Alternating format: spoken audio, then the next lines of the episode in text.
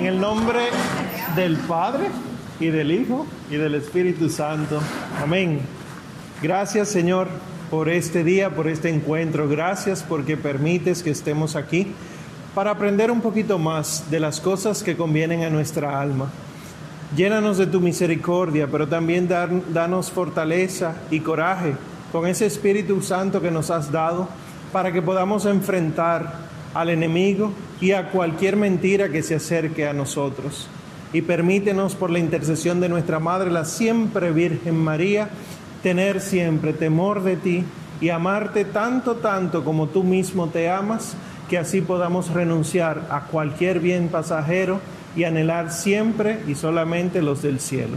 Lo pedimos por Jesucristo, tu Hijo, nuestro Señor. Creo en Dios, Padre Todopoderoso creador del cielo y de la tierra. Creo en Jesucristo, su único Hijo, nuestro Señor, que fue concebido por obra y gracia del Espíritu Santo. Nació de Santa María Virgen, padeció bajo el poder de Poncio Pilato, fue crucificado, muerto y sepultado, descendió a los infiernos, al tercer día resucitó de entre los muertos, subió a los cielos, y está sentado a la derecha de Dios Padre Todopoderoso. Desde allí ha de venir a juzgar a vivos y muertos. Creo en el Espíritu Santo, la Santa Iglesia Católica, la comunión de los santos, el perdón de los pecados, la resurrección de la carne y la vida eterna. Amén. San Juan José, ruega por nosotros. Amén. Siéntense. Bueno, tenemos dos semanas, ¿verdad? Prácticamente sin saber los unos de los otros. El país ha cambiado mucho desde la última vez que nos vimos, gracias a Dios.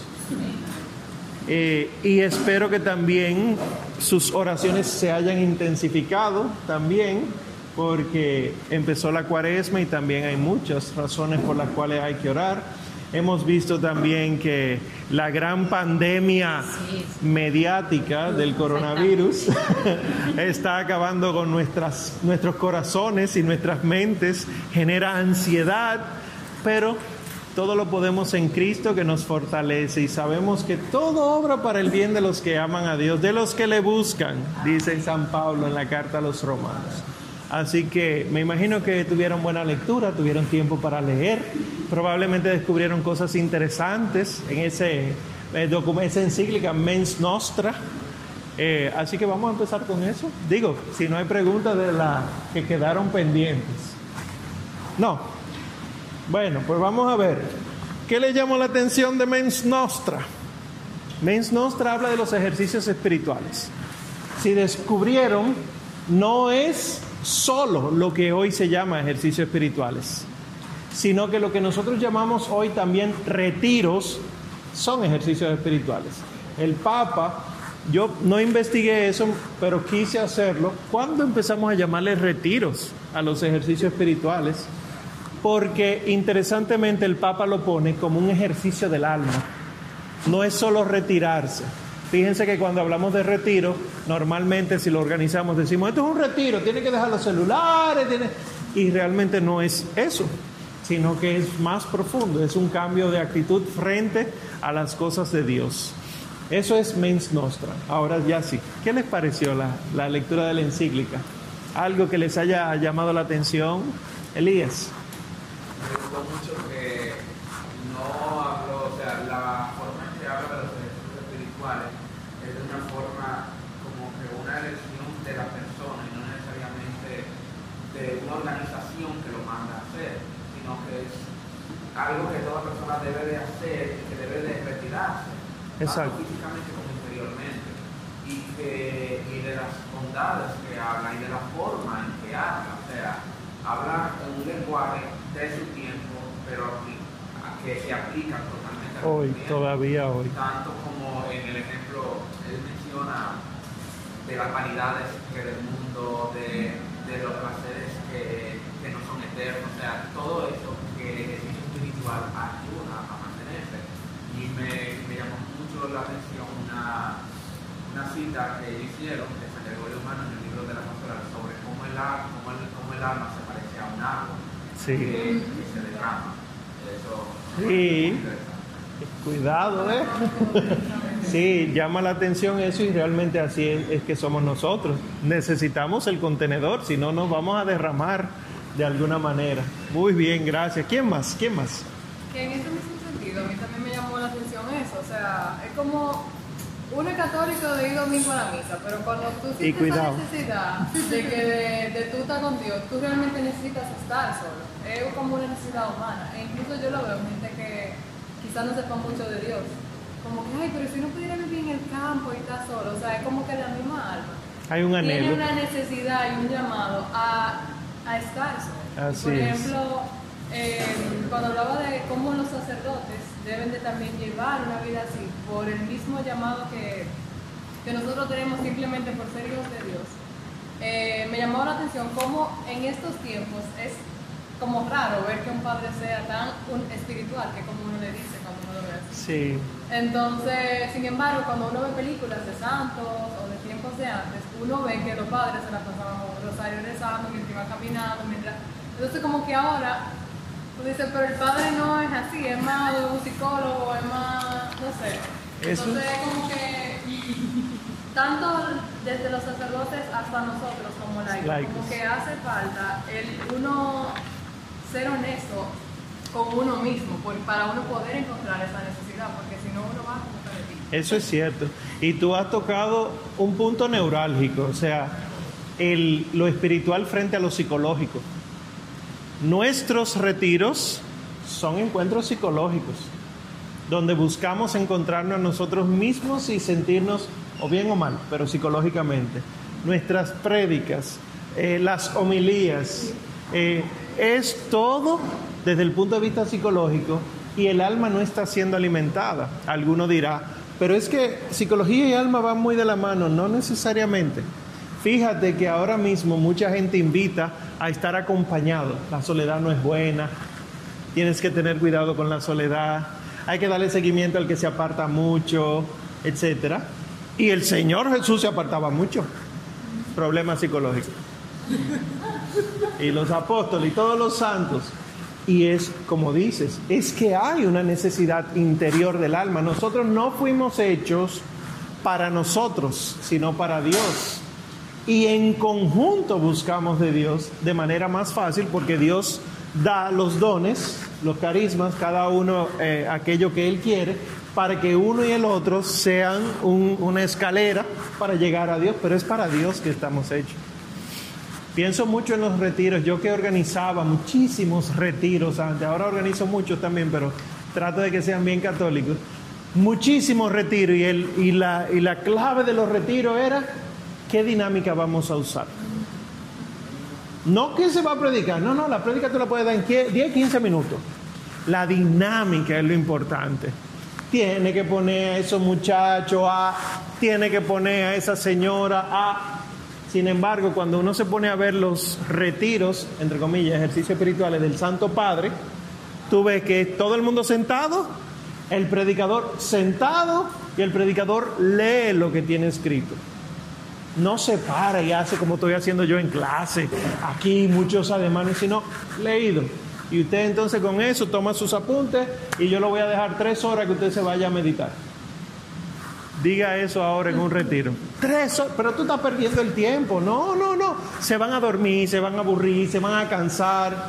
Pero la idea es ejercitar el alma. ¿Cómo se ejercita un atleta? Sino metiéndose ahí en el gimnasio o donde sea que tiene que hacerlo. Tiene que meterse ahí, tiene que sudar, tiene que pasar dolor. Si tú le dices, no, no, no, por el hecho de tú querer ser atleta, ya tú tienes una buena parte. No, ¿qué pasa? Así no, porque así nadie corre, así nadie brinca, así nadie nada. ¿Quién más? Sus impresiones de la lectura, alguien más, sí. Me la atención también que el mensaje va dirigido a diferentes sectores de la iglesia, a la curia, a los obispos, a los laicos, a los sacerdotes, y cómo le da una orientación sabia de cómo debe hacerse. A veces uno dice, bueno, ¿por qué la iglesia anda así? ¿Por qué pasan ciertas situaciones? ¿Por qué tuve un sacerdote, pederasta, que nadie sabía lo que hacía Sí. de manera oculta, o alguien lo sabía, pero no, no se animaba a, a enfrentarlo, a denunciarlo para, para que se corrigiera.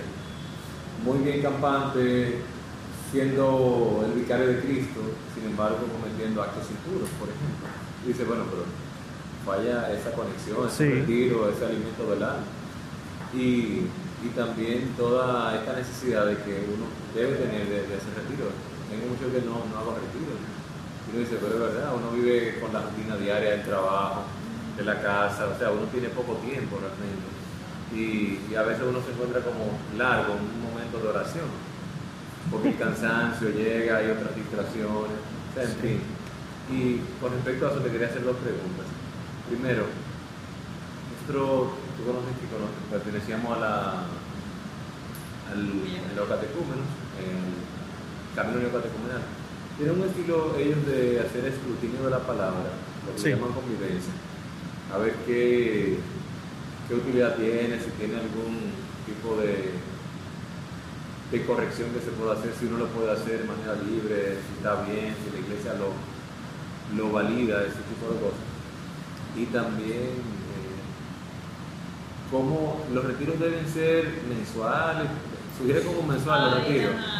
Él, mensual. Él dice mensual o al menos cada tres meses. Cada tres meses. Y hay unos retiros que tienen nombre de apóstoles. Sí, pero ya, ya voy a hablar de eso, porque como tal no son retiros. Primero sobre el escrutinio de la palabra de Dios, eh, como no he he participado en las convivencias. La, idea, es que en la Biblia de Jerusalén se utiliza. Hay una lectura, entonces los, los, paralelos, y los comentarios. Exacto. y tú dura una hora, hora y media, sí. Exacto, y va buscando esa cita en todo el contexto. Y sí. te lleva a otra y a otra. Eso está bien. El tomar la Sagrada Escritura y leerla y buscar los paralelos y la, cita a pie de página está bien. Pero la Sagrada Escritura no fue escrita solamente para ser aprendida, sino para ser meditada. Entonces, ¿qué es lo que la iglesia recomienda? Hay un documento eh, que se llama Verbum Domini, que no es la Dei Verbum del Concilio Vaticano II, Verbum Domini, que sale, me parece que es el Papa Benedicto XVI, que lo publica como exhortación posinodal, que explica que la Sagrada Escritura debe ser siempre meditada, la lectura orante de la palabra de Dios, como lección divina, pero eh, ya más eh, tú personal con ella. Se puede durar una hora, hora y media, etcétera, pero ¿qué dice además? Que no debe ser acompañada solamente por, las discusiones teológicas, que eso es lo que tiene la Biblia de Jerusalén al pie. Son discusiones teológicas hay que acompañarla de discusiones espirituales y por eso es que se recomiendan los libros que escribieron los santos sobre la escritura, las homilías. La catena áurea, no sé si me han escuchado decirlo en otras ocasiones, la catena áurea es un libro que compendió Santo Tomás de Aquino sobre todos los comentarios de los padres de la iglesia sobre cada versículo de los cuatro evangelios. Si ustedes están leyendo los cuatro evangelios, se dejan acompañar de la catena áurea como comentario bíblico y verán que la, interpretación que se le da a la Biblia es más bien espiritual que, que solo teológica. Porque hay veces que cuando uno se va, ah, no, mira, esto apareció en el manuscrito del mar muerto, o muy probablemente este versículo no estaba en otras ediciones como dice la Biblia de Jerusalén abajo, eso no enriquece el alma. Eso es sencillamente para conocimiento. Pero el alma entonces empieza las dudas, no sé si a alguno le ha pasado. Si eso no estaba antes, entonces es del canon, ¿cuándo empezó a ser del canon? ¿Y por qué lo admitieron? ¿Y cómo vivían los cristianos? Y empieza la duda a sembrarse. Y no es correcto que sembremos la duda. Entonces los padres de la iglesia, los comentarios bíblicos, yo encontré un sitio en internet que lo encontré en esta semana, yo no sabía que existía, que es eh, muchos comentarios de padres de la iglesia, de, la Biblia completa y comentarios del magisterio de la iglesia, pero claro, desde las limitaciones propias de, que quienes lo están haciendo son laicos. Por lo tanto, hay que sacar tiempo para eso y demás, porque si no, no hay manera de que, de que aparezca. Entonces, eh, en lo que esto se conecta, eh, le voy a poner el nombre de la catedral ahora aquí. Se llama catena áurea. cadena de oro. Lo pueden encontrar en, eh, hasta en aplicaciones de celular. Yo uso, por ejemplo, la de la aplicación que se llama iPieta o iPieta, que ayuda mucho a, a tenerlo siempre a mano. Ustedes saben. Entonces, déjenme ver si. Dayverbum se llama. Se llama dayverbum.org. La página.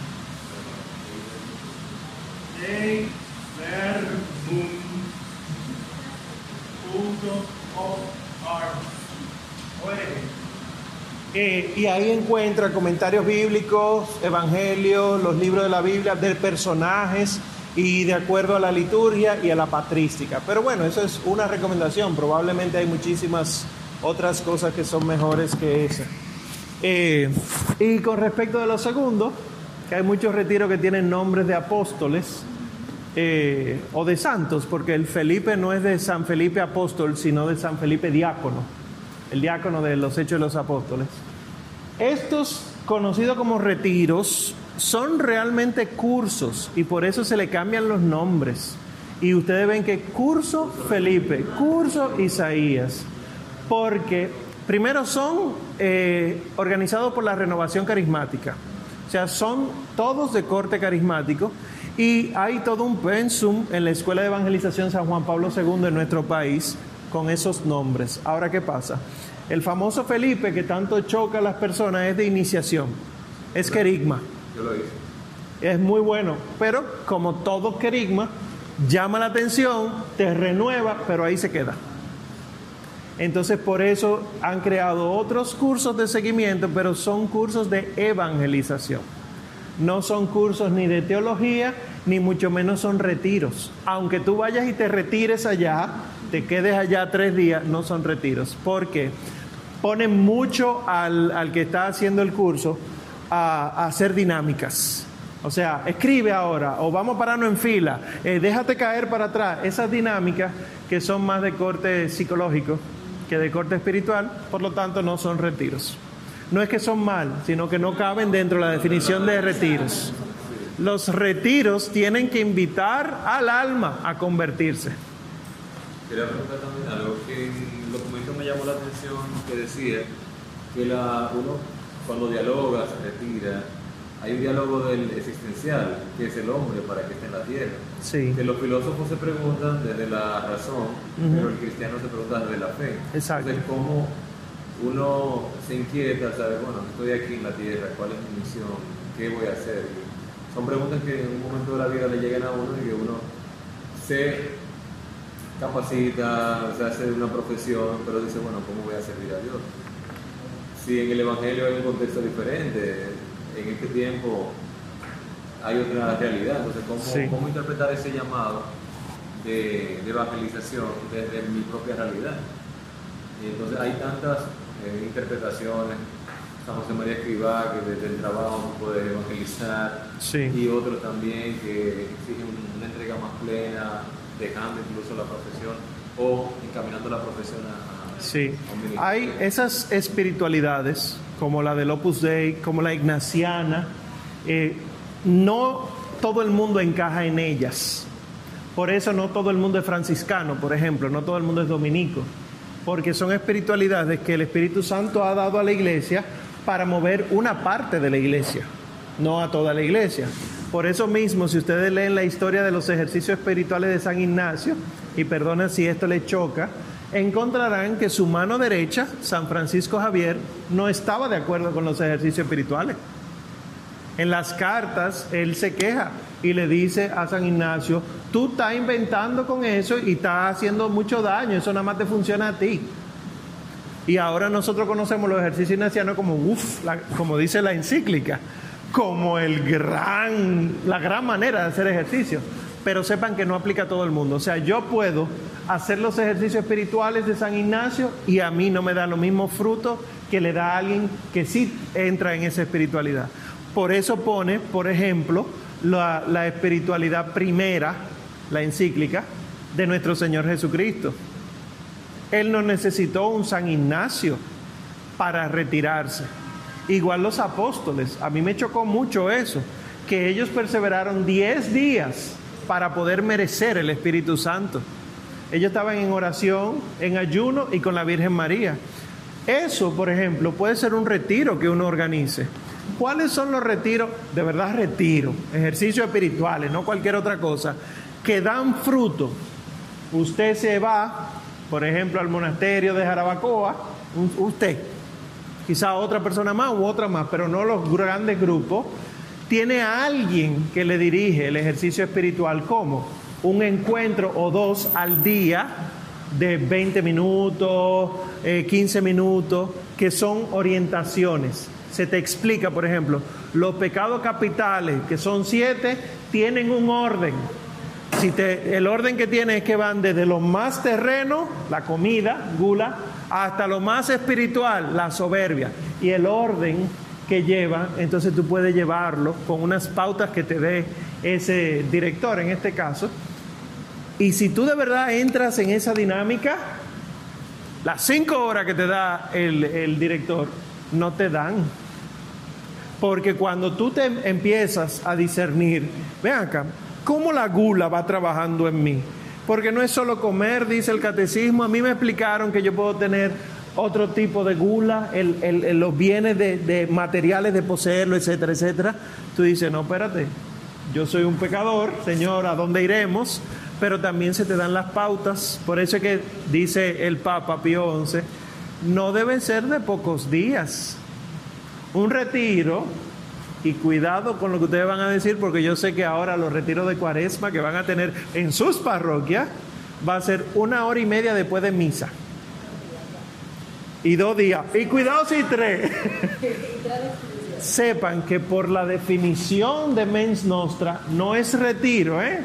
Aunque digan gran retiro parroquial, sepan. O sea, no vayan a depositar su alma en eso. Eso vayan, es muy bueno, pero no les va a poner a preguntarse qué es el hombre, para qué yo estoy aquí, etcétera. Entonces, estas diferentes realidades que se llaman carismas uno debe ir buscándolas para identificarse con una y trabajar con esa, porque por ejemplo, el Opus Dei San José María Escriba de Balaguer puede ser muy útil para gente que trabaja, pero no para todo el mundo. Porque él sí propone la espiritualidad de eh, buscar a Dios allí en el trabajo, allí donde estás. Pero hay muchos de nosotros que allí donde estamos no podemos encontrarnos con Dios porque nos distraemos fácil y tenemos que apartarnos para encontrarnos con Dios. Eso es el discernimiento. Por eso, como decíamos en otras clases, todo el mundo debe tener un director espiritual o por lo menos, por lo menos un acompañante espiritual que te vaya diciendo, no, mira, por lo visto a ti te conviene mejor esto, no te conviene aquello. Porque cada cual tiene su experiencia de Dios, pero tiene que encontrarse con Dios al final. Entonces, ¿qué sería un retiro? Para que ustedes piensen, ¿cuántos retiros de verdad han hecho en su vida? No me respondan. Para eso son estas clases, ¿verdad que sí? Tenemos que prepararlos. Y eso se resuelve fácil, porque nosotros pudiéramos organizar un retiro de la escuela de formación para los estudiantes de la escuela, ¿eh? ¿Verdad? Que ya tienen la formación de saben lo que van a encontrar. Ahora, prepárense en un verdadero retiro para muchos momentos de silencio, mucho, muchísimo, y también muchos momentos de yo delante de Dios, que no necesariamente déjame ir a la capilla, que muchos decimos, vamos a la capilla y me pongo a escribir frente al sagrario. Pobre Jesucristo, ni caso le hacen. Sino tú frente a Dios, tú frente a la luz del Espíritu Santo, ¿cómo tú respondes esto? Como bien decías tú, eh, ¿Qué quiere Dios para mí? ¿Cómo yo me pongo en función de Dios aquí en la tierra?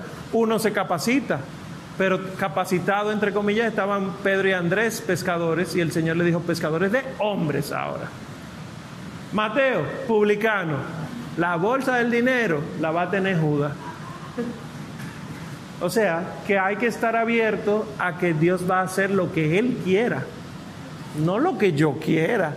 Pero si el Señor ha permitido que yo estudiara ingeniería civil, plomería espacial, acupuntura, no, acupuntura no la estudié, acuapónicas, etcétera, ¿será que fue Dios que lo permitió o porque por nuestra soberbia Él no tuvo de otra? Yo médico, y el Señor me llama para el seminario. Ah, eso es para que tú trabajes con los enfermos. Entro al seminario y los superiores me dicen, no, tú no puedes dar consulta porque la, espiritualidad de nosotros, de la catequesis. Y entonces, y un force, un force, un force, ¿a dónde me está llamando Dios? El ser de Dios implica renunciar a uno mismo, a títulos.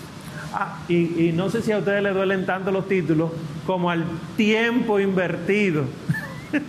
Porque el dinero, ¿verdad? Eventualmente, el tiempo que ya tú tienes, toda tu vida, sí es así. Para que podamos decir como San Agustín, tarde te amé. ¿Verdad? Porque todo este tiempo te buscaba fuera de mí, pero tú estabas en mí. Y Dios tiene todo este tiempo diciéndote lo que tiene que decirte y tú que no, que el Señor ha permitido que yo trabaje en este sitio, que haga esto, que tenga facilidad para, por ejemplo, las voces del locutor y demás. Y si el Señor te manda una clausura de silencio, cuando vuestra señora pase a mejor vida, el Señor te dice, yo lo que quiero es que tú seas cartujo, que se habla una vez al día, diez minutos. ¿Para qué más? Porque usted tiene que estar rezando. Es voluntad de Dios. ¿No lo hacía Pablo acaso? Pero bueno, esto es para reflexionar. Y si le está entrando la crisis, recuerden que estamos en cuaresma. Qué bueno.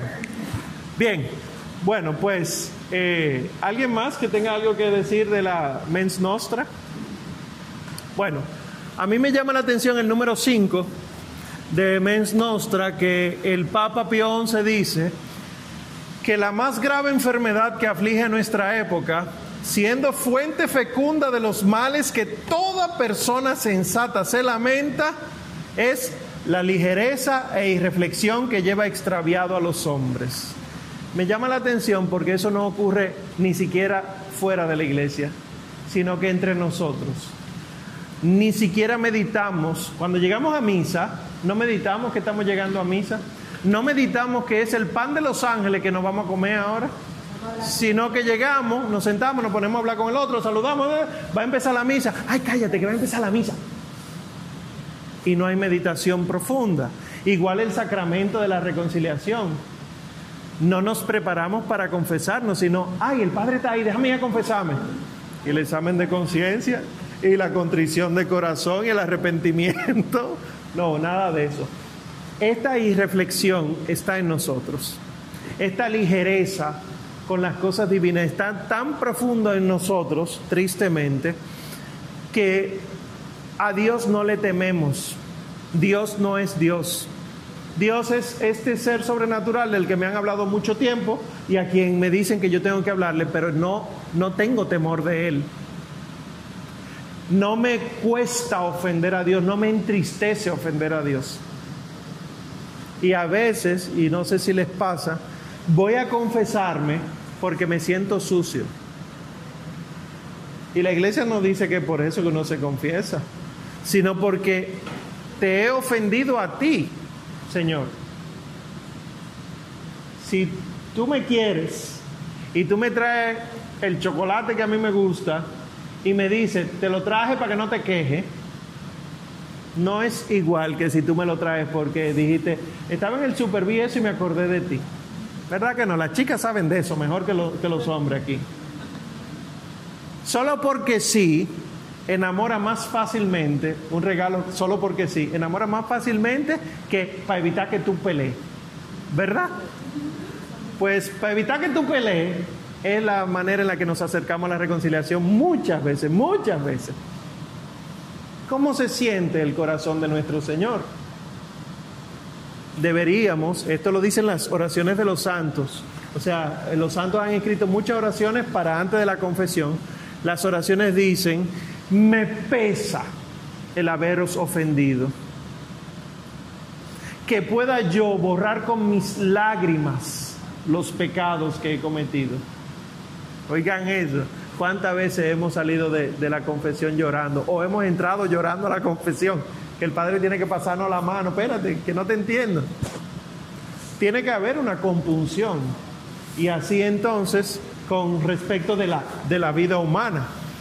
Esta ligereza que se ve fuera está dentro Pero se supone que en los ejercicios espirituales, y este es el mismo numeral 5 de la encíclica, dice al final, aunque los retiros los ejercicios espirituales no fuesen sino un corto retiro de algunos días durante los cuales el hombre, apartado del trato ordinario de los demás, hay que apartarse.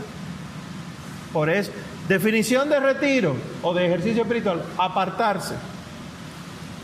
De la varaunda de preocupaciones, esa es otra cosa. ¿Te preocupa? Deja eso. Haya oportunidad encuentra oportunidad no para emplear dicho tiempo en una quietud ociosa. Esto también es el alma.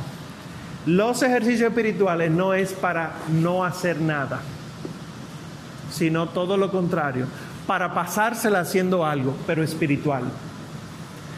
El retiro al que vas, por ejemplo, tú por tu cuenta, que decidiste después de esta clase, yo, yo me voy a retirar dos veces al año. Voy a hacer una cita en el monasterio tal, en Engombe y me voy a ir un fin de semana, yo por mi cuenta, no es a pasarla con las hermanas, que muchas veces hacemos eso.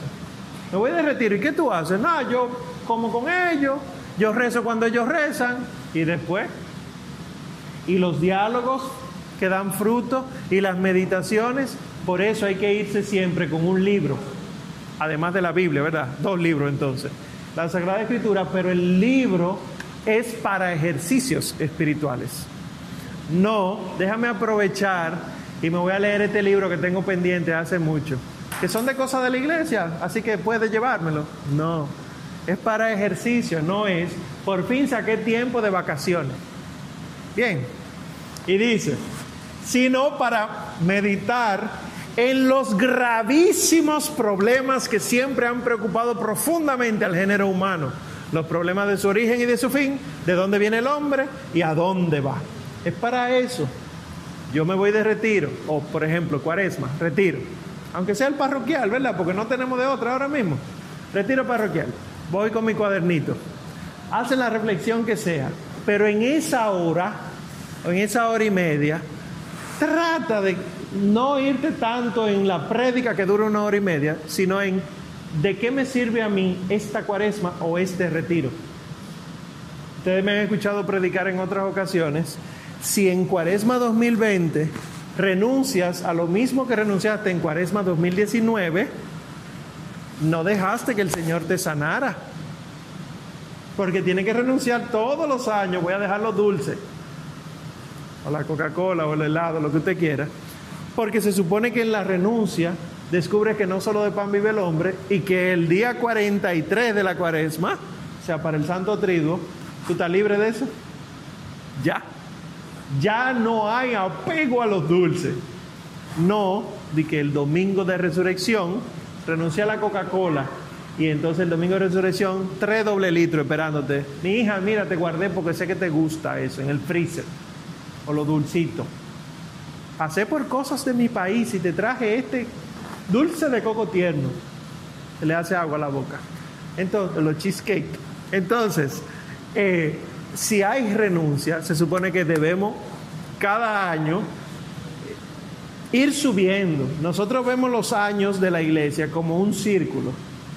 Adviento, Navidad, ordinario, cuaresma, Pascua, ordinario. Adviento, Navidad, cuaresma. Y no es así. Cada año, si te pones en eso, asciende un poquito más entonces viene a ser una espiral. Tú vas subiendo, se supone. ¿Verdad? Esto es a lo que nos llama la, eh, la iglesia. Y así uno tiene que poner de su parte para que sea el trabajo más fructuoso. El número 6 de esa encíclica, ustedes opinen también, dice que como el, el ejercicio espiritual obliga al hombre al trabajo interior de examinar más atentamente sus pensamientos, palabras y acciones, considerándolo todo con mayor diligencia y penetración, entonces el entendimiento se acostumbra a pensar con madurez y a ponderar justamente las cosas. ¿Qué es ponderar? Pensar, pero realmente es pesar, ponderar, poner en una balanza que en el alma viene a ser pensar, pero es que tú tienes siempre que estar pesando las cosas. Por ejemplo, ahora, coronavirus, pesar. Comunión en la boca, pesar. No el menos malo, sino lo que hace bien al alma. Porque nunca el Señor te va a poner dos cosas que hace bien al alma. Ven, elígela. Si Él es el primero que dice al principio, pongo ante ti la vida y la muerte, el bien y el mal. Él no dice, te pongo la vida, la menos vida, la un chin de vida y la muerte. Elige una. O con el Señor o sin el Señor. Y así entonces el retiro debe, primero, o el ejercicio espiritual, ayudar que el entendimiento pondere justamente las cosas. Segundo, que la voluntad se fortalezca. ¿Cómo así? Yo salgo de mi ejercicio espiritual y debo hacer carne en mí lo que dice San Pablo a, Timoteo. A nosotros no se nos ha dado un espíritu pusilánime. A nosotros se nos ha dado un espíritu de fortaleza y de sano juicio. Por lo tanto, la firmeza, la coherencia debe notarse después de un ejercicio espiritual y ahora mismo que lo estamos hablando. Las pasiones se sujetan a la razón. Ay, chichi. Ahí es donde muchos fallamos. Y la actividad toda del hombre, unida a la reflexión, se ajusta a una norma y regla fija. Miren que no son palabras mías, parece que sí, que es el profesor Omar que anda apuntando a todo el mundo siempre, que te vas a condenar. No, hay una norma, una regla fija. ¿Cuál es esa? ¿Cuál es la regla del ser humano? Bueno, los que escucharon el Evangelio de hoy habrán escuchado que ahí se cumple la ley y los profetas. No. La regla de oro. ¿Cómo dice?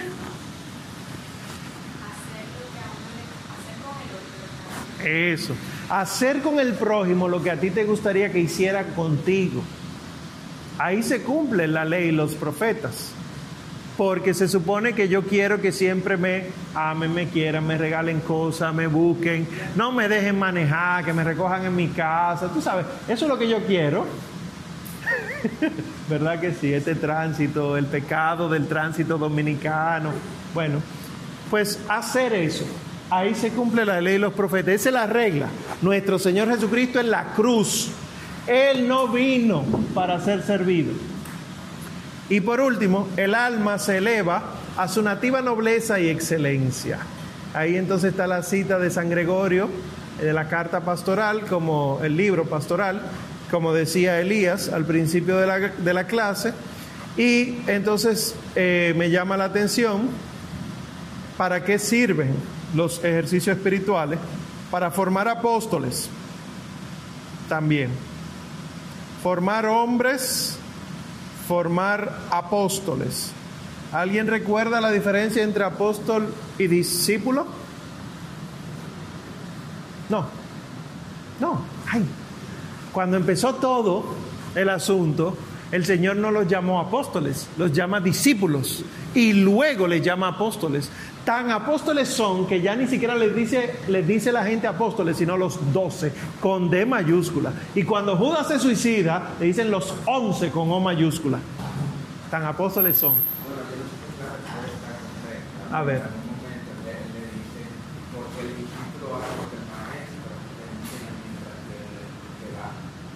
Eso es cuando él dice, no le llamo siervos sino amigos. Sí. No, discípulo es el que está aprendiendo. Apóstol es el que ya aprendió, ahora tiene que enseñar. Apóstol es enviado, ustedes han oído eso muchas veces. Apóstol es enviado. Sí, pero no es vete, sino caminaste conmigo tres años, aprendiste conmigo tres años, los tres años de nuestro Señor Jesucristo, ¿verdad? Ahora ve. Y entonces nosotros que tenemos todo un organigrama, una logística, una planificación, el grupo de oración, la comunidad, la pastoral familia y vida, el ministerio de liturgia, somos, ¿cuántos que somos? 30. Ay, pero ¿y cómo vamos a poder hacer retiro, el año, etcétera? Ellos eran 12. Y miren dónde estamos nosotros. Gracias a ellos. ¿A dónde que hay que ir? Toma, vete para la India ¿Cómo? Pero eso está muy lejos. Deberíamos alquilar una guagua, Señor. ¿Cuánto sale el presupuesto? ¿Qué comunidad nos está invitando allá? No. Vámonos para la India. Es para la India. ¿Dónde queda la India? Ok, me voy para la India. Y así los otros, doce, se fueron para donde tenían que irse. Sus mujeres, ¿dónde estaban? Interesante pregunta, las mujeres de los apóstoles. Los hijos de los apóstoles. La familia, que yo soy muy apegado a mi tierra. ¿Cómo es posible? La bandera, tengo que defender aquí. Ahora, hay un envío. Ustedes y yo somos en cierto modo dichosos porque el envío que más se necesita ahora no es tanto hacia afuera, sino hacia adentro. Hay misiones hacia afuera, las hay. Y el que siente el llamado, le invito a que lo acoja y vaya. Pero sepa que el envío hacia adentro es tan necesario porque fíjense cuántas cosas no sabemos de la fe católica y somos gente de misa de domingo que comulga, que son los que ahora están con el yo me quedo, yo me quedo ahora para Semana Santa, para el trido, yo me quedo, yo me quedo. Sí, pero ¿te quedas por la propaganda o te quedas porque te catequizaste ya por fin y entendiste que debes quedarte? Son cosas que ustedes que están en formación deben ir a enseñar. Porque muy probablemente mi comunidad no está sabiendo lo que tiene que saber todavía. El librito azul, este, bueno, el mío es azul, el catecismo de la Iglesia Católica, hay que sabérselo. Quizá no los numerales, sí, dice el numeral 1042, que no, quizás así no, pero sí saber lo básico, como, como tu experiencia. Eh, recuérdame tu nombre. Mariel. Eh, ella se fue de ejercicios espirituales y ella estaba contándonos, eh, bueno, no ha dicho casi nada, pero me dijo, eh, yo fui con mi catecismo, desde que me predicaban algo yo lo buscaba, así está, y está bien.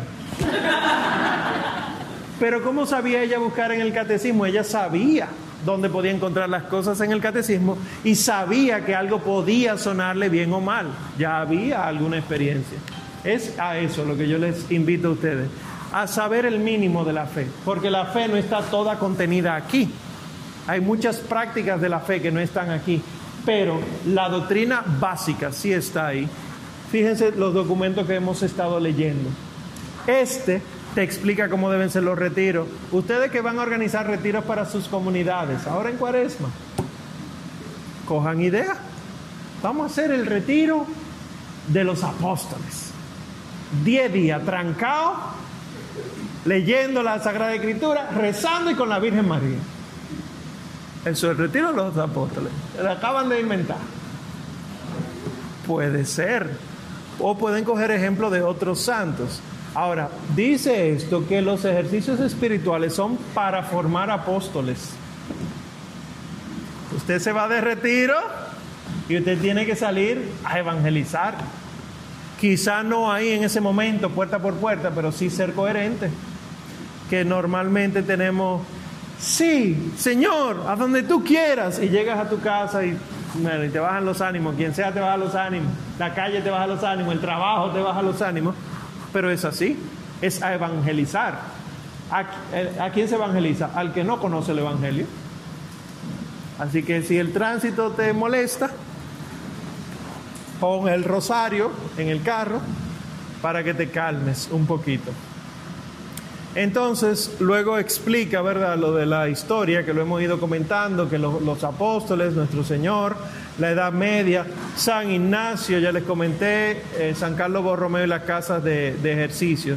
Y eh, como decía José Luis, que para cada parte de la iglesia, que la curia, que los obispos, que los sacerdotes religiosos, etcétera, dice la acción católica y luego dice los laicos, el resto, los mortales. Eh, los diáconos, perdón, los candidatos a diácono tienen que irse de retiro, obligatorio, mandado por el derecho canónico. El derecho canónico dice que debe ser un mínimo de cinco días, me parece. Obligado. ¿Usted va a ser diácono? De retiro. El que va a ser presbítero, de retiro. Normalmente el que es diácono luego pasa al presbiterado, o sea que de retiro. Y si es elegido para el episcopado, de retiro. Y entonces debe hacer por lo menos retiros, dice el Papa, mensuales o cada tres meses. ¿Qué? Pero será, ¿y, con qué tiempo? Y entonces el Papa dice, hay que adaptarlos, pero sepa que si usted no se atiende a sí mismo, mucho menos va a atender las ovejas. O sea que, eh, había uno de ustedes que decía ahorita que los santos se la pasaban rezando el rosario, eras tú. San Pío de Pietrelchina, cuando no estaba rezando el rosario, estaba diciendo Ave María en su cabeza, hablando contigo, en lo que tú hablabas. Y te salve María llena, en latín, Ave María, gracia plena, Dominus Y, y te oía, pero él entendía que no se podía desperdiciar ningún momento para orar. Porque si la oración es como el, el aire para el cuerpo, usted tiene que pasársela respirando. Usted no dice, ya, vamos a dejar de respirar, porque ya me cansé, ahorita volvemos. No, hay que seguir orando. Ahora, hay que descubrir el gusto por la oración. Lo que yo les decía en clases pasadas, es descubrir que es alguien que te ama. No es orar porque hay que orar. Descubre al amado y orarás. Pero tienes que descubrir al amado. Si no lo entienden eso, aprovechen los retiros de cuaresma. ¿Quién eres tú, amado mío? ¿Por qué se te llama el amor de los amores? Que tanto lo cantan en las adoraciones. ¿Por qué se le dice, el padre le dice, el mi hijo amado? Que el padre dice, si ustedes lo leen en latín, eh, dice filius meus dilectus, amado dilectus, pero en otro momento dice filius meus predilectus, que nosotros traducimos como predilecto. Predilecto es preamado, amado desde siempre. ¿Cómo es que puede haber alguien que es amado desde siempre y yo no puedo amarlo o no sé amarlo? yo tengo un, un misalito que una de las oraciones de preparación para la comunión dice, Enséñame, Señor, a amarte como te aman los santos, como te aman los ángeles, como te ama tu tierna madre. Es más, enséñame a amarte como tú te amas.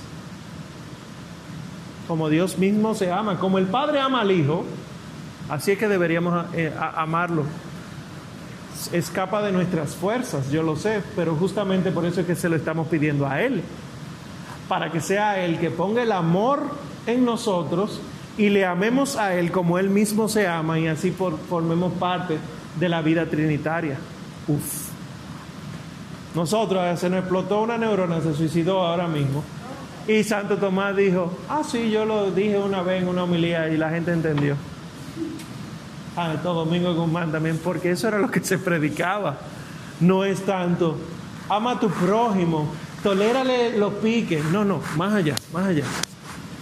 Ve ayuda y ora por él. Porque el Señor no dice, sino ama a quien te odia y ora por quien te persigue.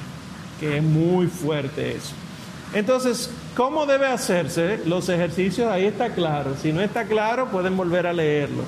Número 20 en adelante. Primero, soledad y ausencia de cuidados. ¿Qué es eso? El Papa dice, aunque se dan muchos retiros abiertos, nosotros recomendamos los cerrados. Porque en los retiros abiertos, ¿qué es un retiro abierto? La semana que viene, el lunes, martes y miércoles, tenemos el retiro de la parroquia. Por favor, quédense después de misa. Es un retiro abierto. Retiro cerrado es que usted revisa su calendario, llama a una casa de retiro y dice, me voy de retiro tal día, ¿cuánto cuesta? Eso es un retiro de usted en soledad, en lo secreto. Porque dice el Papa, en estos retiros cerrados, el hombre se aparta con más facilidad del trato con las criaturas y recoge las distraídas facultades de su alma para dedicarse solo a sí mismo y a Dios mediante la contemplación de las verdades eternas. Por eso, a un ejercicio espiritual, un retiro, si van a ir acompañados, vayan acompañados no de alguien que les distraiga, sino de alguien que les obligue a seguir en el retiro alguien que quiera que ustedes sean santos, no alguien que vaya a pasarla bien. Porque a los retiros, me imagino que ya sabrán, no se va a pasarla bien. Lo saben, ¿verdad? Los retiros es para uno cuestionarse. Tiene que ser de tiempo suficiente, porque si el alma no se ejercita adecuadamente, entonces muere. El método óptimo, a mí me llamó la atención un concepto que maneja en el número 22, dice, es cosa averiguada que entre todos los métodos de ejercicios espirituales que muy laudablemente se fundan en los principios de la sana ascética católica, ese concepto me llamó la atención. ¿Cuál es la sana ascética católica? ¿Qué es la ascética? Primero, ¿alguien sabe qué es ascética? Ascesis. No. Ascesis. Ay, eso lo leímos una vez.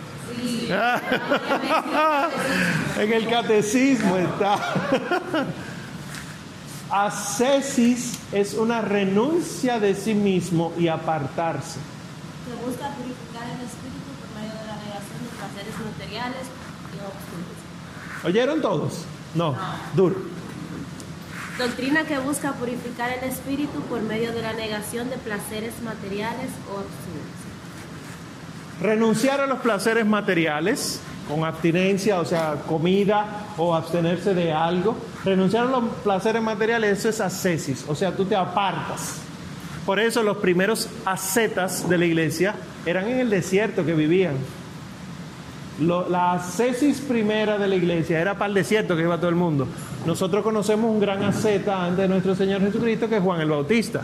Pero nuestro Señor Jesucristo es el primer gran asceta que se retira al desierto a apartarse de los placeres y el demonio lo espera allá con los placeres. Es hambre que tú tienes, ¿verdad? Porque si leen el Evangelio dice, y cuando al fin sintió hambre, se le apareció el demonio y le dijo, si tú eres el Hijo de Dios, convierte esta piedra. O sea, aparece la tentación de lo que está sintiendo, placer de comer, el placer de tener y el placer de tentar a Dios, de que Dios te, tú- te va a sostener, apartarse de todo eso. Que una vez tuvimos una discusión un poco interesante, eh, Sara Vanessa lideraba esa conversación, cómo yo sé cuando estoy tentando a Dios y cuando estoy pidiendo lo que necesito. Y seguimos con la duda. oh, wow, no diga eso en público, tú sabes. Tú me escribes por WhatsApp. No, porque realmente el discernimiento no es tan fácil. Porque para mí sí puede ser una tentación de Dios. Atentar a Dios. Porque lo estoy pidiendo desde una situación específica en mi corazón. Ahora, si yo lo pido desde otra situación específica, en una necesidad real, pero auténtica, un grito desesperado, yo, yo les mandé al Ministerio del Amparo del Altísimo un- una pequeña historia de un niño que le robaron una mochila. Se las cuento. Un niño de la India era, un niño. De Brasil. Eh, atra- eh, se metieron a robar en su casa, el asunto es que le robaron la mochilita, donde... No, cuéntala tú entonces. Me la estoy inventando. cuéntala, por favor. Un niño en Brasil iba caminando con su mamá y a su mamá y a él lo atracaron. Ah, Ok. Entonces, él después del atraco le pidió, eh, se paró en el sitio que lo atracaron, parece que era su casa, o sea, estaba saliendo de su casa, y le pidió al señor que por favor le devolviera el, el- lo que le habían quitado, porque le gustaba mucho su mochila, sus cuadernos y sus libros. Su lonchera Y también. su lonchera, gracias. Entonces, unos días después, de algo. unos días después eh, las aparecieron lo que le habían atracado. Entonces, eh, se- lo que encontraron fue en el colegio, en la capilla del colegio, que el niño le había llevado una manzana a Jesús con, un, Una con cartita. una cartita que decía, gracias Jesús por haberme encontrado lo que, por haberme respondido la oración. Eh, a mí me gustan las manzanas y supongo que a ti también te gustarán las manzanas. No se le aguaran los ojos. bueno, esa, esa naturalidad que no es que está buscando un bien propio, sino que es porque sí, eso sí pudiera ser una petición a Dios. Se te aguaron los ojos. Alergia. ok. Eh, eso sí es una petición y no es tentar a Dios, no es desafiar a Dios. Entonces, cuando nosotros acudimos a los ejercicios espirituales con la sana ascética católica, es la renuncia auténtica, pero con la intención de ser santos. Que aquí es que vienen los problemas, por eso yo te decía Cuidado con los ejercicios espirituales porque están mezclando mucho nueva era últimamente. Cuando yo renuncio a las cosas y está influenciado por la nueva era esa renuncia, yo me doy cuenta porque lo que me, eh, me invita a renunciar para yo ser mejor persona. Y el cristiano no renuncia a los bienes materiales para ser mejor persona. Renuncia a los bienes ma- materiales para desapegarse a ellos y que sea llenado con Dios. Y Dios lo haga mejor persona. Esa es una diferencia que tú dices, pero es muy sutil, ni tanto. Pero el demonio sabe disfrazarse y por eso entonces te ponen autoayuda, un retiro de no sé qué cosa, una charla de no sé qué cosa, un libro de no sé qué cosa. Y los documentos de la iglesia dicen que los libros de autoayuda son nueva era, no son católicos, no debe ser leído por un católico. Aún haya sido escrito por un sacerdote. Voy a citar un jesuita, el Enneagrama. ¿Qué es el Enneagrama? ¿Alguien ha leído de eso el Enneagrama? Voy yo un día a una librería católica buscando libros, tú sabes, libros católicos, en una librería católica. Y, me encuentro esto, el padre fulano SJ, el Enneagrama. Y yo, el Enneagrama, porque yo leo y yo sabía que el Enneagrama no es católico. Y yo, el padre escribió, deja ver. Y cogí el libro. Efectivamente, los nueve tipos de personalidades que existen en, en todos los seres humanos y cómo hay personalidades que se ayudan unas a otras y cómo tú debes buscar personas que te ayuden con tu personalidad y que sean exponenciales y que así tú vas a lograr nueva era. Pero aún sea escrito por un cura o una monja, tú tienes que tener el discernimiento para darte cuenta de que estás siendo influenciado. Como el caso de los ejercicios espirituales ignacianos, que hay muchos sitios, incluyendo aquí en Santo Domingo, que si San Ignacio viniera, con el tridente se lo clava en la garganta. ¿Por qué?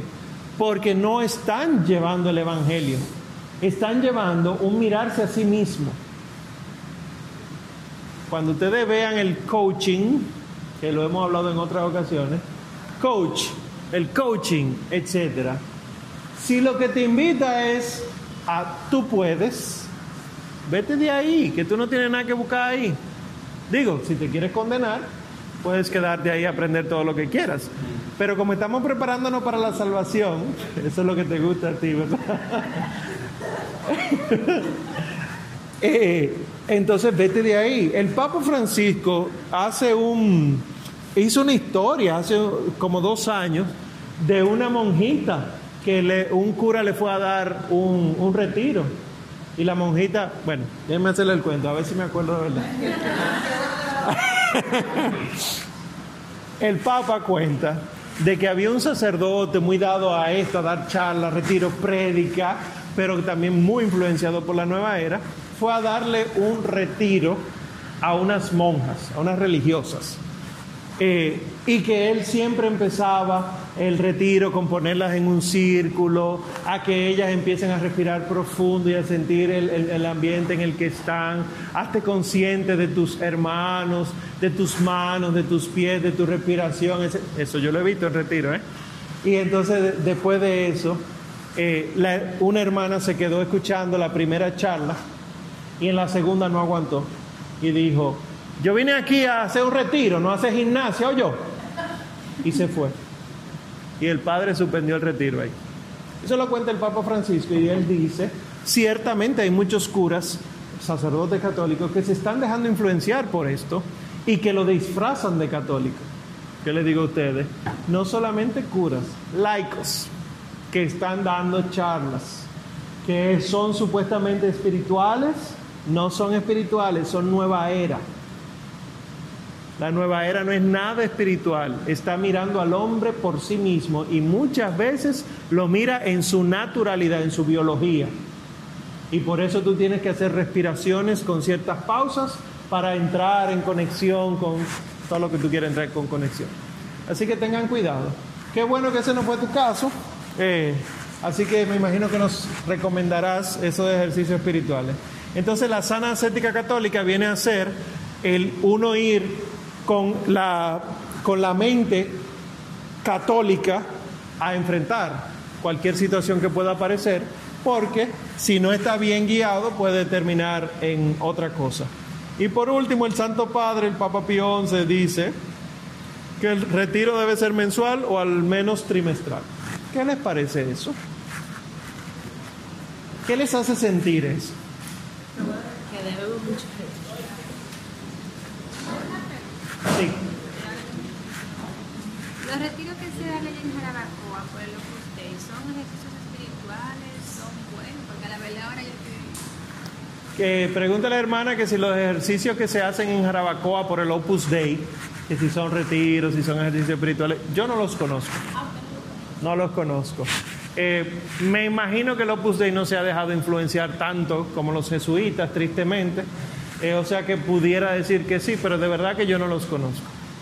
Eh, pero sepan que ahora mismo, como está este mundo, hay que andar con los ojos bien puestos y las orejas bien puestas.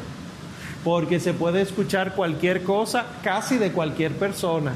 Personas investidas de autoridad, con solideo, mitra, pueden estar sin querer, queriendo, mintiendo.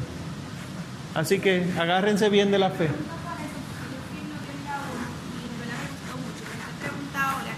O sea, dice que fuera bueno mensual o trimestral, allá lo hacen, eh, creo que un, este hombre, un mes para mujer, y yo fui en noviembre y me encantó, de verdad. yo Ay, me qué bueno. Feliz. Y le dije ayer, mira, tú tienes que ir, tú tienes que ir para que tú vivas esa experiencia, porque de verdad que es muy linda. Entonces ahora tengo miedo, porque yo quiero volver, de verdad me gustó mucho, pero ahora tengo miedo de no saber entonces. si No, lo, único que tiene que estar pendiente de lo que están predicando y ya. Si descubres en la predicación que te aleja de la fe No hay católica, mucho tiempo para nada, tiene que estar en silencio total. Ah, que- ah, ok. Una misa, un via crucis, una lectura, una reflexión, todo el tiempo ahí. ah, pero está bien, está católico ese. ¿eh? Yo como un miedo, que No, no, no, no. me gustó muchísimo. Yo de verdad quisiera volver y No, pero ojalá sí. Ve con una cámara escondida para que nos reporte. No, mentira. No, si es así, silencio. en eh, el área de comida se puede hablar mucho. Si están hablando mucho, hermanos, recuérdense que estamos aquí en retiro. Conchale. Porque yo he ido a retiro, donde la casa de retiro es compartida con varios retiros, y hay un retiro cuyo nombre no voy a mencionar, que empieza una dinámica en la comida. Mensaje, ¿para quién? Para no sé quién, de parte de quién. Una bulla, un desorden, etcétera. Ahí se va leyendo un libro durante, durante la, el, el desayuno, el almuerzo, la cena, se va leyendo y se continúa. Oh, wow. Y se va haciendo reflexiones sobre. Como los santos, los santos. No, pues sí, está bien. Por lo que me dices, parece que está muy bien. Los santos, sobre todo los santos que han sido monjes o religiosos, tienen eh, en el momento del desayuno, el almuerzo y la cena, que en cuaresma reciben otros nombres, la obligación de que un hermano o una hermana se la pasa leyendo un texto de algún santo o de la iglesia. En lo que todo el mundo está comiendo, tienen que comer en silencio porque hay un hermano leyendo en voz alta para todos un texto de Santa Teresa, etcétera. Eso es fantástico. Y hay congregaciones que incluso en Cuaresma la comida eh, le- lo que se come se come de rodillas. Está la mesa, no hay silla, usted se arrodilla y va comiendo su sopita mientras se va leyendo todo eso. ¿Qué? Pero yo voy a esa casa de retiro y yo voy a pagar tanto y a mí hay que darme comida. ¿Te imaginas que se me aparezcan con un pan vacío o un vaso de avena hoy? Nosotros vamos a las casas de retiro a hartarnos y eso está mal. Te están tentando por la gula. Pues qué bueno, qué bueno. Sí, y también uno mismo, como parte de la dinámica que uno lleva frente a Dios, debe también limitarse. O sea, me pusieron eh, tres panes con cinco lonjas de queso. Yo quiero comerme un pan y medio, aunque me quede con hambre. Pero eso es decisión personal. Ya eso no es de que háganlo así, porque ustedes saben cómo responde su cuerpo ante ciertas situaciones. Pero lo recomendable es que si están de retiro en ejercicio espiritual, hagan el ejercicio completo, con el ayuno, con la penitencia, etcétera. Levántense para rezar fuera de las horas de rezo si hay tiempo. Por ejemplo, eh, yo que he ido al monasterio de Jarabacoa, al de los monjes, ellos tocan toda su campanada y tú vas y rezas con ellos, etcétera. Pero eso no impide que tú reces en otro momento, que medites en otro momento, que es lo ideal. Tuve la oportunidad de, ir con un amigo y, fuimos al río, porque ellos permiten que uno acceda al río, ¿verdad? Y lo que hicimos en el río, hermosísimo, fue rezar el rosario. La casita, sí. Sí, pero ya ellos no le están prestando porque está muy deteriorada y tienen miedo. Sí, pero falta esto.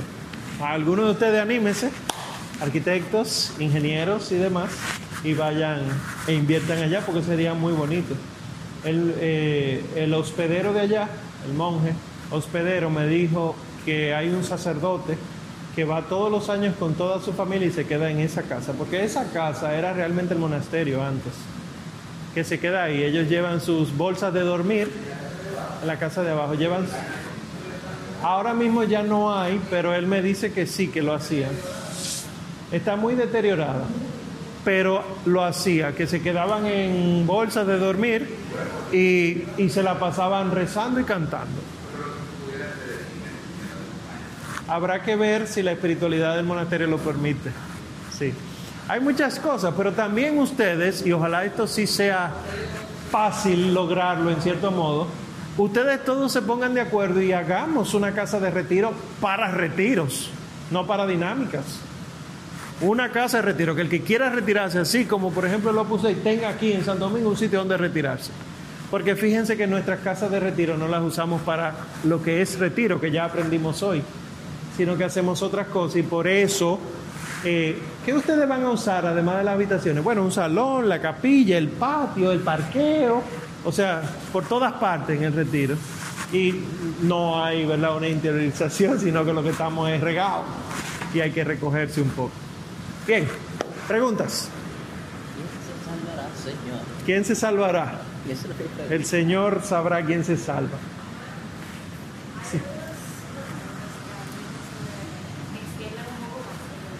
sobre los retiros. Hay otros documentos del magisterio, o sea, de la iglesia, que hablen sobre los retiros. Del magisterio como tal no. Hay papas que han mencionado, pero sí hay eh, muchísimos eh, retiros del papa en línea. No que los da el papa, sino que el papa los recibe. Porque el Santo Padre tiene que recibir retiro, aunque sea dos veces al año. Él y la curia entonces buscan un predicador, anteriormente era el famosísimo Raniero Canta la Mesa, ahora ya el Papa Francisco busca otras personalidades muy de él eh, y recibe los retiros, entonces el padre Rainiero Canta la Mesa, los retiros los prepara en libro y tú lo puedes encontrar en las librerías esos retiros. O sea que aunque no hay una, un documento del magisterio que te diga paso uno, paso dos, paso tres, Tú sí tienes los retiros ya armados, ya la predicación está ahí. Que tú puedes sencillamente, quiero este retiro de Reiniero Canta la Mesa para dárselo a mi comunidad en septiembre. Por ejemplo, yo tengo uno que predicó en el año 83 el cardenal Ratzinger a la curia cuando era San Juan Pablo II que estaba ahí. Y se, él tituló el libro El camino hacia la Pascua. Y es fantástico porque aplica para este año porque él toma la primera semana de cuaresma del ciclo A, que es en el que estamos ahora, es el Evangelio según San Mateo, lo va explicando los evangelios de cada día y después hace reflexiones. Y él incluso se atreve a decir, alguno aquí me habrá escuchado decir eso en algún momento, es de ahí que yo lo tomo, que Monseñor Ratzinger decía, que incluso deberíamos tener tantísimo amor hacia la Santa Eucaristía como para privarnos un día de comulgar y así experimentar lo que experimentan los que no pueden comulgar y cuando volvamos a comulgar, comulguemos con el amor y la intención de esos que quieren y no pueden. Hasta eso dice ese Señor, porque estamos muy acostumbrados a, la comunión Tan así es que hasta lo irrespetamos eh, al comulgar. Si quieren se lo puedo apretar, pero no, es mentira. dolió, me dolió. es que he tenido mala experiencia. Ya, preguntas, más preguntas, dudas. No, ¿cómo serán sus, sus retiros entonces? ¿A ¿Alguien le toca organizar algún retiro ahora, en cuaresma? ¿Coordinar? No. No. Ay, qué mal. Una vez di yo, una vez no, el año pasado, pero fue una vez, sí.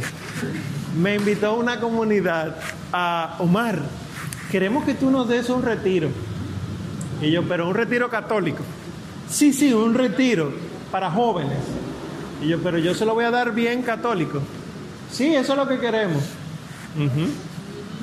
Digo, la mitad estuvo de acuerdo, la mitad lo disfrutó, la otra mitad se encontró perdido. ¿Qué hicimos?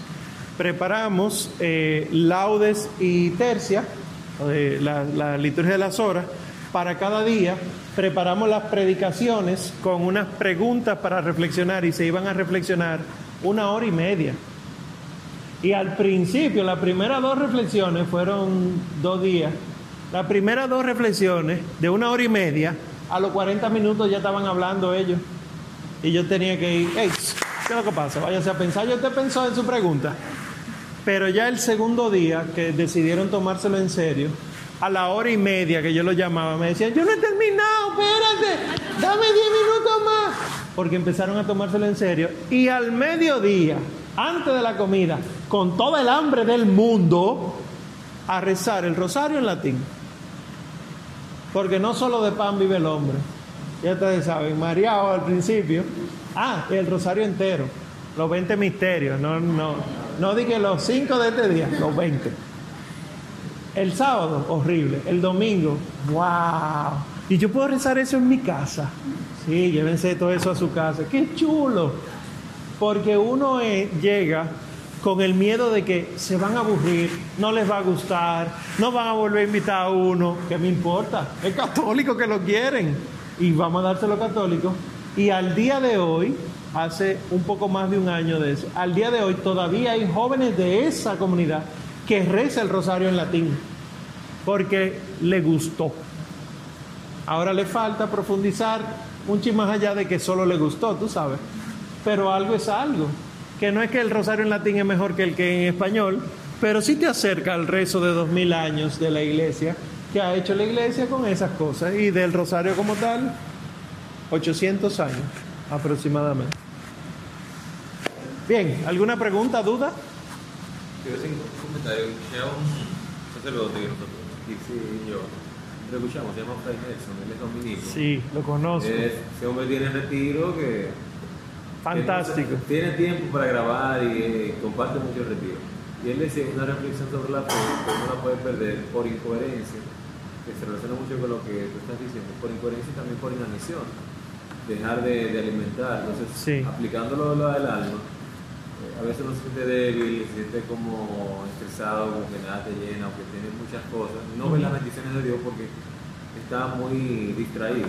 Sí, Eh, y entonces, este tipo de, de encuentros, de, de cursos como de la oración, nos hace vivir un poquito más la fe y entender que, que hay que sacar tiempo para eso. claro, qué que es lo bueno. más importante.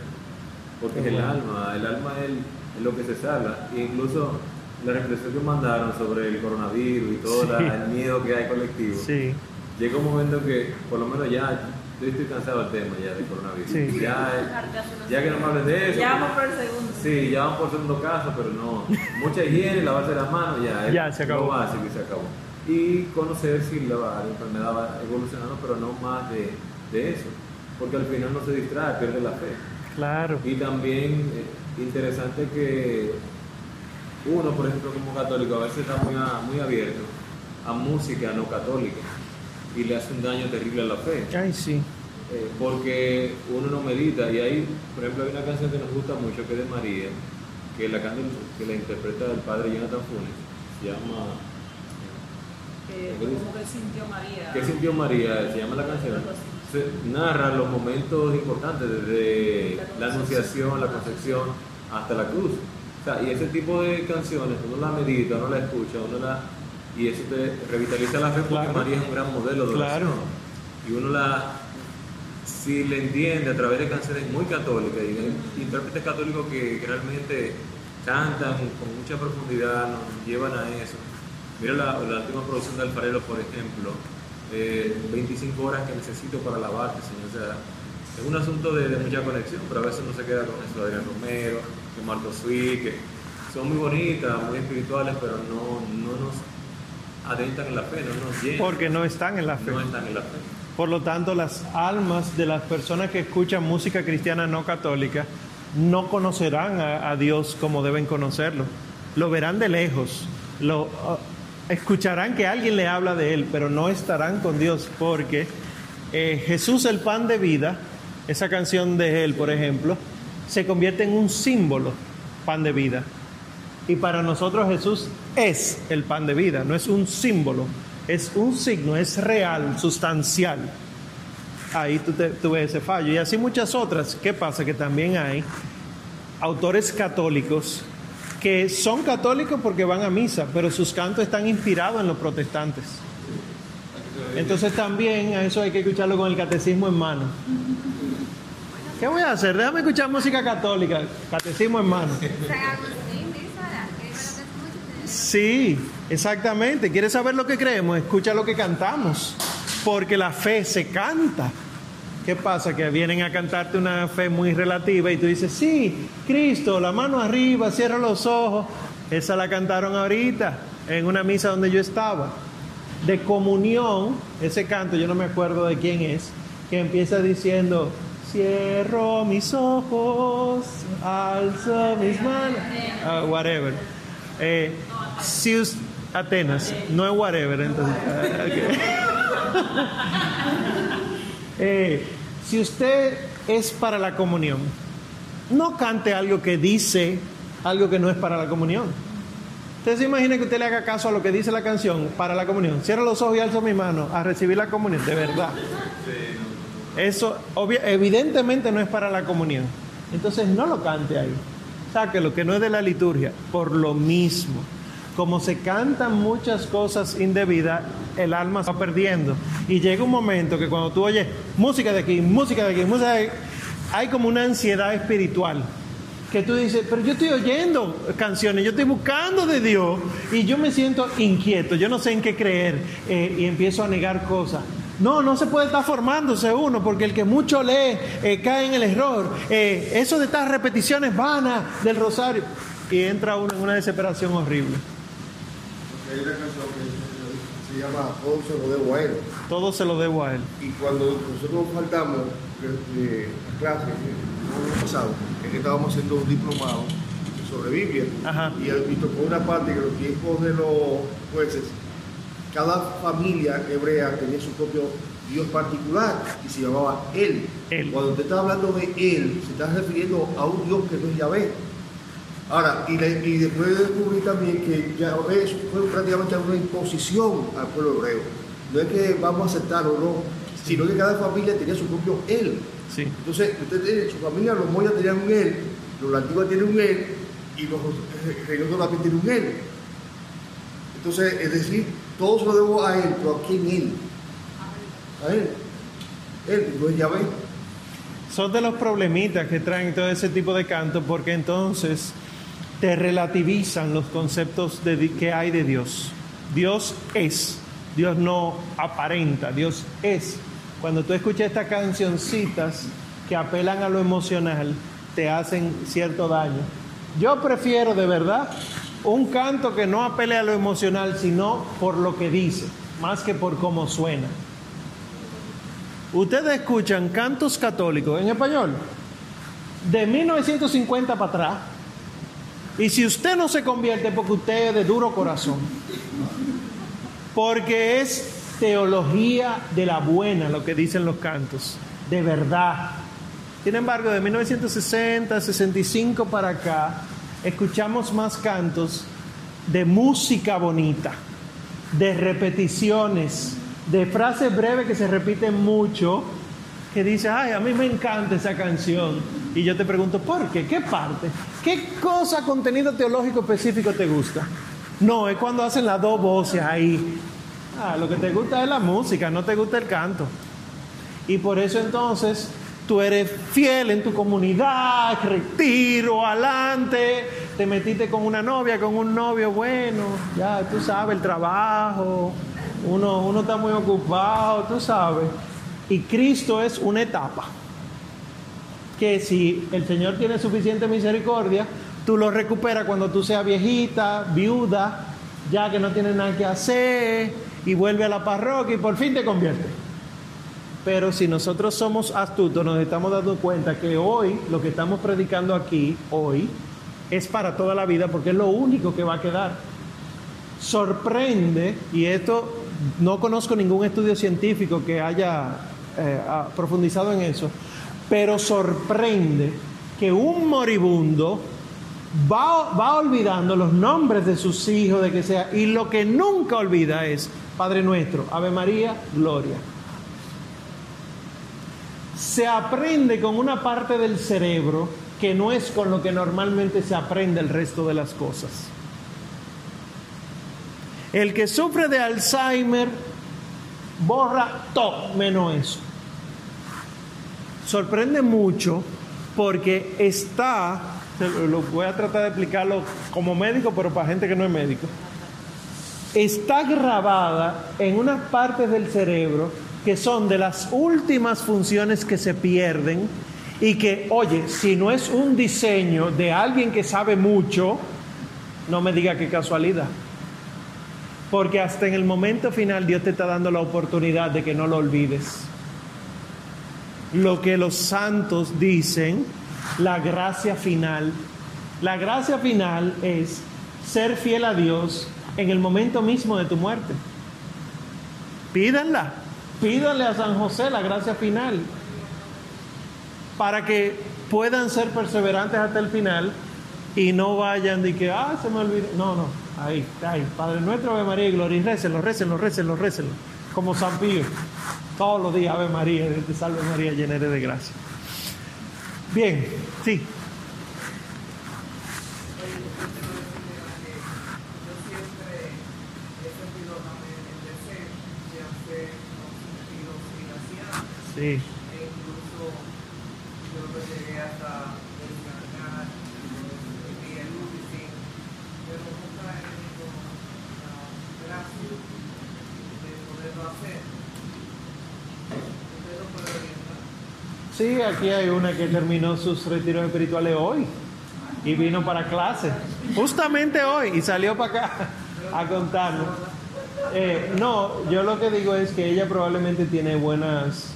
eh, referencias, buenos testimonios de quien se lo dio, porque con la formación que ella tiene, ella identificó que sí son buenos esos.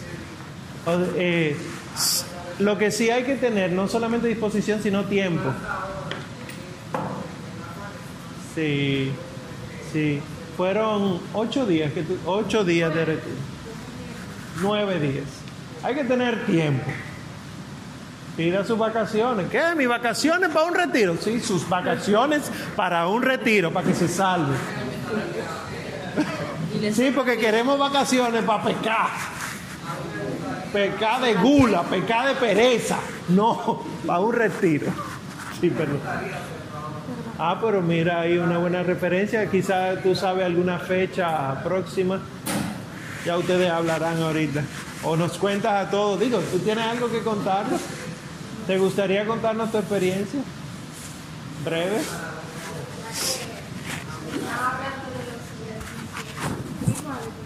Bueno, lo primero es, ese libro no se puede leer solo, son muy enredados.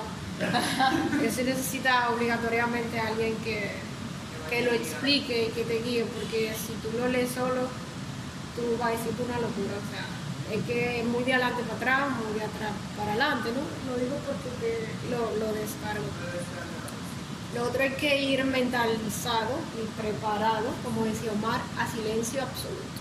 O sea, yo llegué, eh, sí el primer día te dan la bienvenida, te explican, ya. O sea, ni los buenos días, nada. Eh, tienen horarios fijos eh, para levantarse a las 6 de la mañana, hay que levantarse. Eh, laudes, inician con los laudes, pero antes de los laudes tú tienes una hora de oración personal para iniciar el día en silencio en tu habitación. Con sueño todavía. En tu habitación. Sí, porque es en tu habitación. Ellos recomiendan que tú te mantengas en tu habitación y que pasille lo menos posible. Claro, los, perdona que te interrumpa, en la iglesia, por ejemplo, en monasterios y en conventos, a las habitaciones de los monjes y religiosos no le dice habitaciones, le dice celdas. Porque las celdas, dicen las reglas de los religiosos, son la extensión de la capilla. En las celdas se supone que tú debes estar rezando, se supone que tú tienes que estar meditando.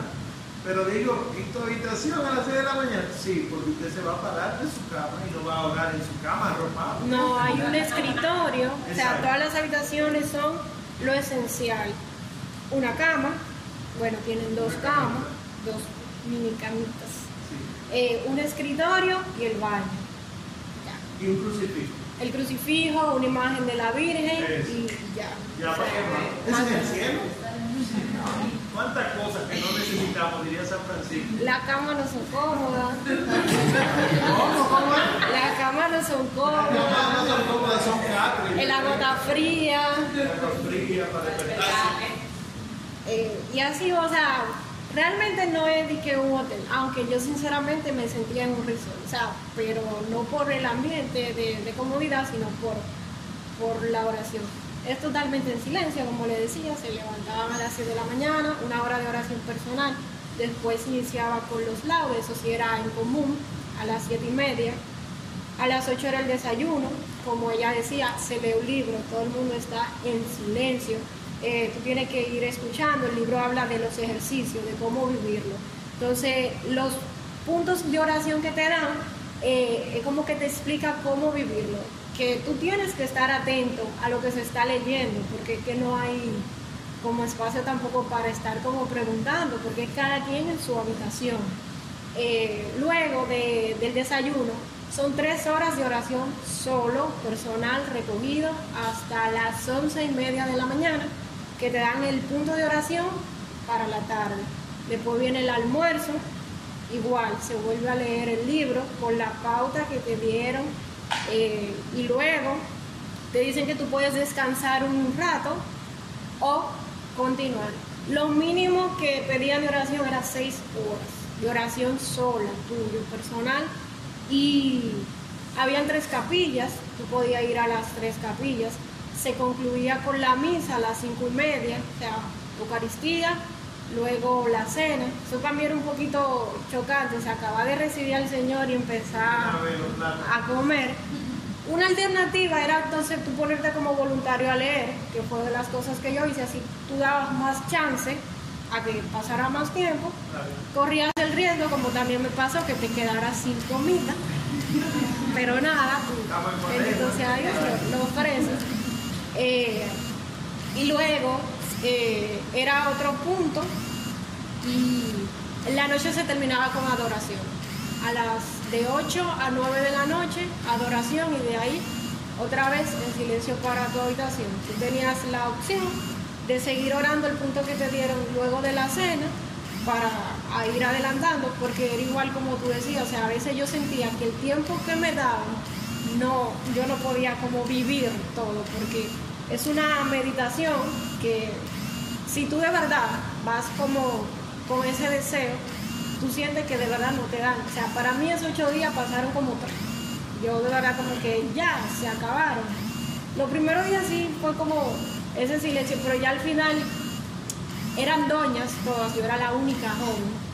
Ellas me, me miraban como que Incluso el sábado hubo confesiones generales de tu vida.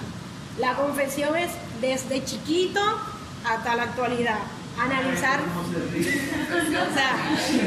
analizar tu pecado desde, inconsciente como, como hasta ahora. Y eso como que, wow. Pero hubo una, como un ejercicio, ¿no? una dinámica muy, muy interesante para mí que fue de que explicaba la señora de que a veces nosotros, a veces no, siempre es más fácil ver el pecado en otro que en uno. Entonces, para entrar en el pecado, la meditación era ver el pecado de David. Y, eso fue muy interesante porque decía, David, el ungido de Dios, el que tenía el corazón conforme a Dios, y ver cómo su pecado, o sea, como que... Y, puso un pasaje de meditación que leyéndolo así por arriba uno dice, ah, bueno, el pecado fue el de la lujuria, que fue cuando él, eh, con la, con la Pero cuando uno se metió en esa meditación, yo saqué tres, como dos hojas de, de- detallando cuáles fueron los pecados, no fueron uno, o sea, o sea, un pecado te lleva a infinidades de pecados, entonces después uno mismo tenía que aplicar esa misma dinámica con el de uno. Ya, o sea, ya ustedes pueden saber. Cuando uno decía, bueno, yo hice tal cosa, pero mira para adelante, mira para atrás, era como que, ah, pero hay más, hay más. Y entonces de toda tu vida, ellos, o sea, hacían mucho hincapié de eso, de que era bueno, aunque ya uno había confesado cosas, sanarlas. Y que quizá en el momento que uno se confesó, no lo hizo con el arrepentimiento debido. Y de verdad que fueron, fueron muy buenos, fue una muy bonita experiencia. Yo estaba con mi catecismo, por si me decían algo que yo... Con la lupa también. Exacto, así. Yo lo recomiendo, pero pudiera decirlo por la persona que lo tomé, porque lo dan muchas personas, eh, igual de los ejercicios ignacianos, pero no puedo hablar por todos. claro, claro. Pudiera hablar por quien me tocó. La señora se llama Adalgisa Reynoso, realmente es una persona muy usada, muy, muy leída, bastante, página para la izquierda, y también tú tienes acompañamiento espiritual que es muy importante que, que tú te, tengas un acompañante cada que tienes. O sea, como fueron nueve días, a ver, yo lo hice tres, tres veces después que tú llevas ya un proceso, porque también tú puedes confundir eh, una cosa buena que tú crees que es buena, pero Sí. realmente Es mala. es mala. Entonces ellos te dan como esa luz, pero los acompañamientos son muy breves, son 20 minutos, son como para, para guiarte. No Exacto, para acompañarte, porque hay gente que cree que lo que él diga y no, eres tú, te está acompañando a ti. Muy directa la Qué bueno, es que así es que tiene que ser, sí, sí, no, no. No de que no, mira, no te preocupes, sí, pecado, sucio, vete. La cara de él. Bueno, pues ya ven, ojalá alguno se anime, alguno de ustedes a hacer los ejercicios ignacianos, pero como bien dice ella, ojo, porque puede ser que no le toque ¿verdad? algo bueno. Es una pena tener que decir eso ahora, porque la realidad es que son el gran santo de la iglesia, San Ignacio de Loyola, y, eh, muchísimos santos jesuitas. Pero tristemente ha entrado toda esta corriente nueva era y herética también en la iglesia, sobre todo a través de los jesuitas y a través de los dominicos, y vemos cualquier tipo de cosa. Así que con, con sus ojos bien abiertos. Bien, ¿alguna última pregunta, alguna inquietud, alguna intervención, algo que quieran comentar? no sufran tanto con sus retiros ni con el coronavirus. Aprovechen que el Señor está dando este tiempo de gracia, no solamente cuaresma, sino que cuaresma. Cuántos incidentes interesantes en el país y en el mundo por los cuales hay que orar y ayunar. Y recuerden que nuestra fortaleza está en la confianza que le tenemos a Dios. Así que ningún esfuerzo humano podrá acabar con un coronavirus si no es voluntad de Dios. Ningún esfuerzo humano podrá acabar con la peste bubónica si no es voluntad de Dios. Y nosotros tenemos a Dios en la Santa Eucaristía. Así que mucho amor a la Eucaristía, pero sobre todo mucho ayuno y mucha penitencia para que el Señor escuche nuestros ruegos, porque hay espíritus que solo salen con oración y ayuno. Y ahora mismo hay muchos espíritus sueltos, malignos, sueltos por todas partes. No los obvios que ustedes ven en los anuncios de televisión, donde hay gula, lujuria, desenfreno, no. Hay otros que no son tan obvios. Esos vamos a expulsarlo con oración, ayuno y penitencia. Así que si se le metió una piedrecita en el zapato, en el parqueo, no se la saquen, déjensela ahí y ofrezcanla. Yo sé que es incómodo las la sandalias, el polvo y el sucio, pero si la ofrecen, no es masoquismo, ¿eh? ofrecerla para que podamos completar en nuestra carne lo que le falta a Cristo, a su sufrimiento para salvar a los hombres. Bien. Bien, pues nada, vamos a concluir la clase ahí. Recuerden que con Sara Vanessa pueden tener cualquier tipo de contacto sobre la escuela. Eh, hay unos correos por confirmar, o ya tú lo confirmaste, ya fueron confirmados. Hay uno que me rebotó de Jessica a la asistencia. Eh, que pueden realizar el pago y recuerden que pueden ustedes eh, ayudar a cualquier hermano que no esté pagando, ustedes ayudando con un poquito más y eso también puede ser limosna, ¿eh? No tienen que estar limosna o, o en la colecta de la parroquia, no. Ayudar a alguien a formarse es parte de las obras de misericordia espirituales. Bien, pues pongámonos de pie, por favor, y concluyamos.